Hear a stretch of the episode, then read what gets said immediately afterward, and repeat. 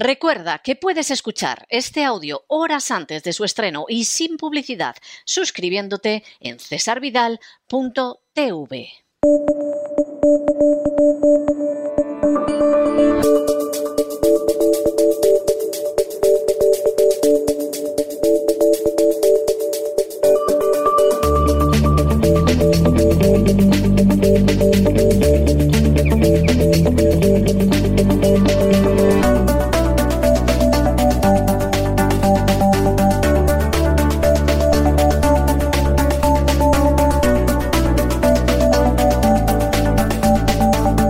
Despegamos con Lorenzo Ramírez. Corremos raudos y veloces hacia nuestro avión, atravesamos el umbral, nos tiramos en plancha sobre los asientos, nos abrochamos los cinturones, despegamos y nos vamos elevando por los aires hasta alcanzar nuestra altura y nuestra velocidad de crucero. Y en esta emisión abreviada de todos los viernes, porque anunciamos lo que va a ser el gran reseteo en cesarvidal.tv, nos acompaña como siempre don Lorenzo Ramírez. Muy buenas noches, don Lorenzo. ¿De qué va a ir ese gran reseteo del fin de semana? Muy buenas noches, don César. Volvemos eh, con el gran reseteo. Volvemos además al área geopolítica más pura y dura. Vamos a hacer algo de historia, como siempre nos gusta, pero sobre todo geopolítica, porque obviamente ya teníamos que hablar de lo que está sucediendo en el este de Europa. Y más que nada, bueno, ya dedicamos un programa, ¿no? en abril del, del, del pasado año. Ya, del pasado año, ¿verdad?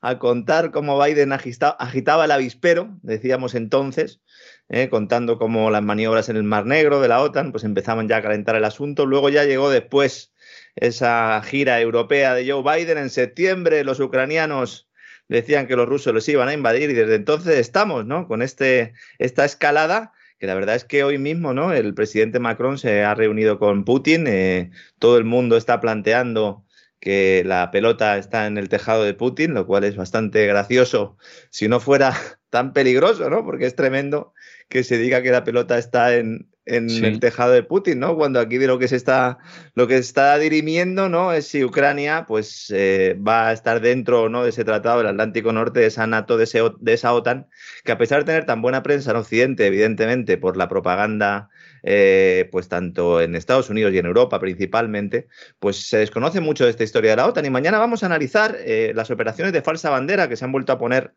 otra vez de moda después de que la Casa Blanca azuzada a su vez por el Pentágono, pues eh, lleve pues ya un tiempo, ¿no? Diciendo que Rusia puede estar preparando una operación de falsa bandera para iniciar, ¿no? Esa toma de Ucrania. Y sobre todo después de decirlo eh, cuando salieron noticias de que era Estados Unidos quien estaba preparando una operación de falsa bandera en Ucrania, ¿no?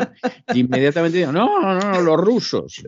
Mañana vamos a hablar de los tiempos exactos de eso, porque hay muy poca gente que en Occidente sepa que Rusia ha dicho que cuidado con la operación de falsa bandera de Estados Unidos. Hay muy poca gente que lo sepa, hay muy poca gente que conozca los planes que podrían tener eh, esos paramilitares que van sin uniforme en la región del Donbass, pero en este caso no eh, a favor de Rusia, sino eh, a favor de Estados Unidos y más en concreto que pudieran cometer algún tipo de atentado en un colegio, en un hospital, algo muy desconocido y que mañana vamos a, revelar, ¿no? Efectivamente, justo después de que apuntara Rusia su ministro de Defensa, pues en esta línea, automáticamente todos los periódicos norteamericanos, incluso la portavoz de la Casa Blanca, la señora de difícil apellido, yo es que no lo sé pronunciar, yo le llamo la pelirroja, ya sé que esto la es pelirroja, yo, todo el mundo, yo creo que todo el mundo está en la misma situación y dice la pelirroja, que como usted sabe, ya ha dicho en alguna ocasión que para ella es un honor trabajar para el presidente Obama.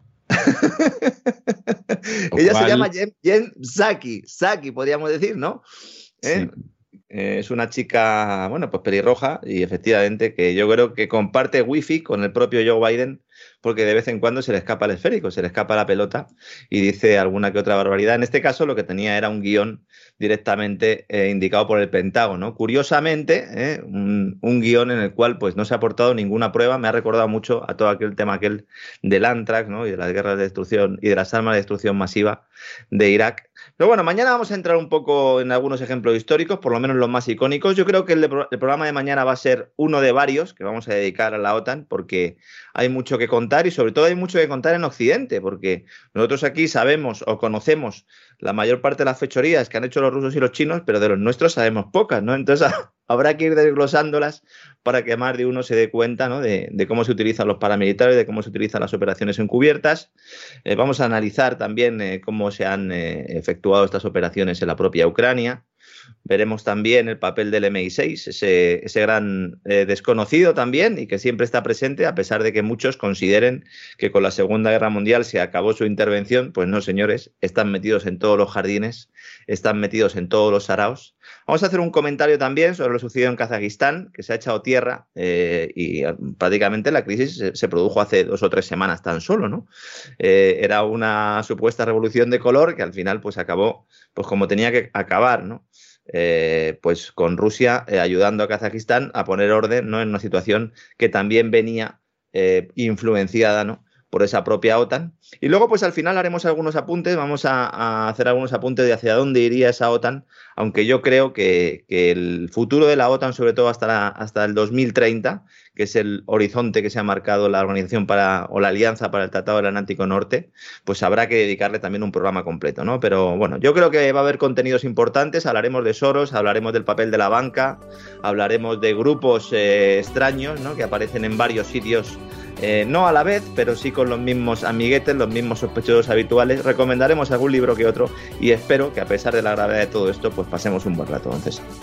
Pues no me cabe la menor duda de que sí. No digo yo que sea agradable necesariamente, pero que va a ser entretenido y, vamos, sustancioso y provechoso, de eso no me cabe la menor duda. Pues un abrazo muy fuerte, don Lorenzo, y, y hasta este fin de semana, Dios mediante. Un fuerte abrazo, don César, hasta mañana.